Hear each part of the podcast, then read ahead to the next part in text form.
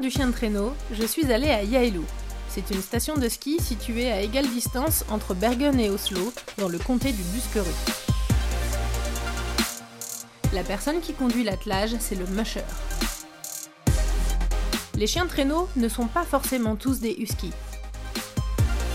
Il peut y avoir différentes races, comme les malamutes d'Alaska, des chiens groenlandais ou des samoyèdes.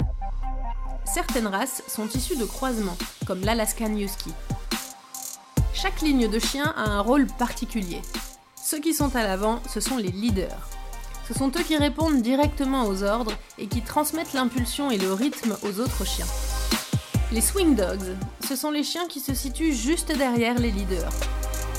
Les team dogs, c'est le gros de l'équipage dans un attelage. Ils sont entre 2 et 6 en fonction du nombre total de chiens dans l'équipe.